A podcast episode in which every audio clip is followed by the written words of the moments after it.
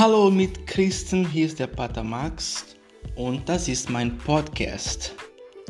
Heute die Kirche feiert das große Fest, Verklärung des Herrn.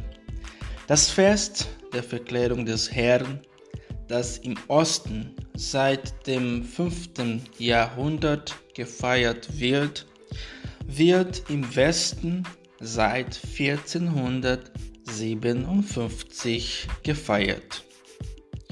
Vor der Verkündigung von Passion und Tod gelegen, bereitet die Verklärung die Apostel darauf vor, dieses Geheimnis zu verstehen. Fast mit dem gleichen Ziel feiert die Kirche dieses Fest 40 Tage vor der Kreuzerhöhung am 14. September.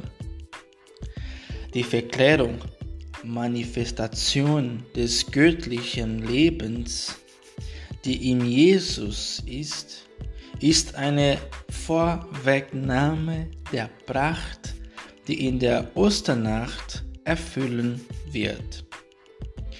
Wenn die Apostel Jesus als Diener am Kreuz sehen, werden sie seinen göttlichen Zustand nicht vergessen können.